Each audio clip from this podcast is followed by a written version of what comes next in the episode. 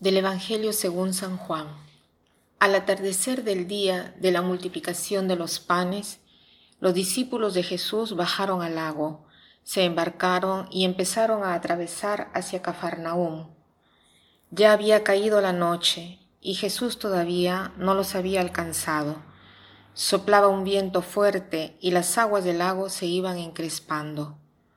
Cuando habían avanzado unos cinco o seis kilómetros, vieron a Jesús caminando sobre las aguas, acercándose a la barca, y se asustaron.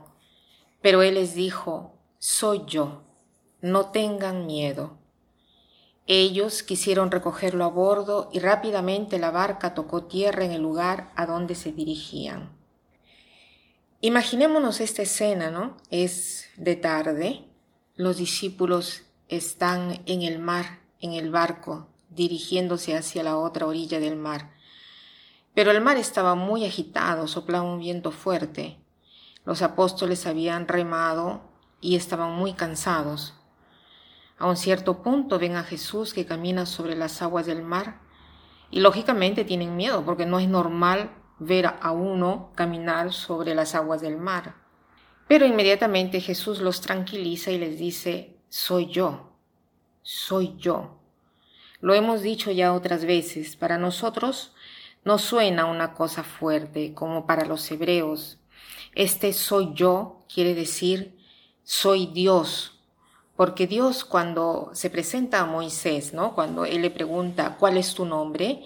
Dios le responde así, yo soy aquel que es, aquel que está a tu lado. Yo soy. Cuando Jesús dice yo soy, yo soy Dios, es la misma afirmación que ha hecho de sí mismo a Moisés. Entonces los discípulos inmediatamente quieren alcanzarlo y llegan a la otra orilla. Esta imagen del atardecer, del mar, de los discípulos en el barco que se dirigen a la otra orilla, no es otra cosa que la comparación con nuestra vida. También nosotros remamos con fatiga. Es de tarde. Queremos llegar a la otra vida, llegar rápido a la eternidad. Pero en medio de esto, el mar está agitado. Hay una serie de problemas, tantos problemas que nos hacen perder la esperanza. Pero Jesús nos quiere tranquilizar. Soy yo.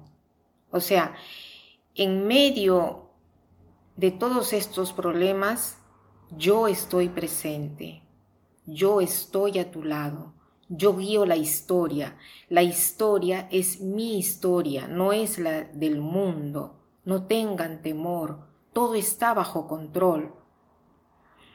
A veces pensamos que todo lo que nos sucede no es otra cosa que, que Dios quiere para nosotros, eh, que seguramente Dios no está presente en este momento, en nuestra vida.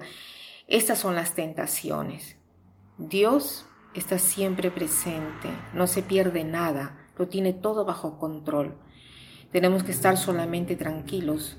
Soy yo, en medio de los problemas, soy yo.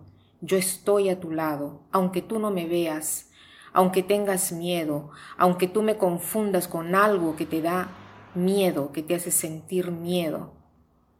Tengamos presente las palabras de San Pablo cuando dice a los romanos en el capítulo 8, versículo 28, dice, ahora bien, sabemos que Dios dispone todas las cosas para el bien de los que lo aman, los que han sido llamados de acuerdo con su propósito.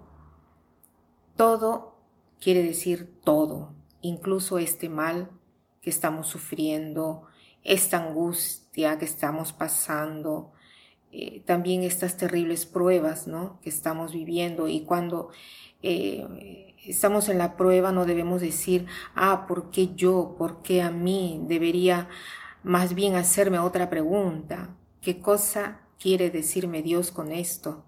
¿Y cuál debe ser mi respuesta en este momento?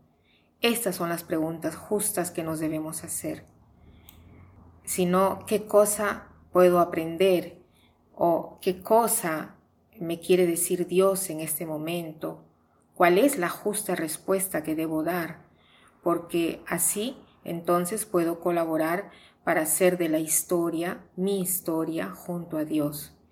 Y para terminar quiero citar esta frase que dice así, es de un hombre que sufrió en un campo de concentración nazista, ¿no? Dice así, si tú miras el mundo, estás angustiado. Si miras dentro de ti mismo, estás con depresión. Pero si miras a la cara de Cristo, encuentras la calma. Que pases un buen día.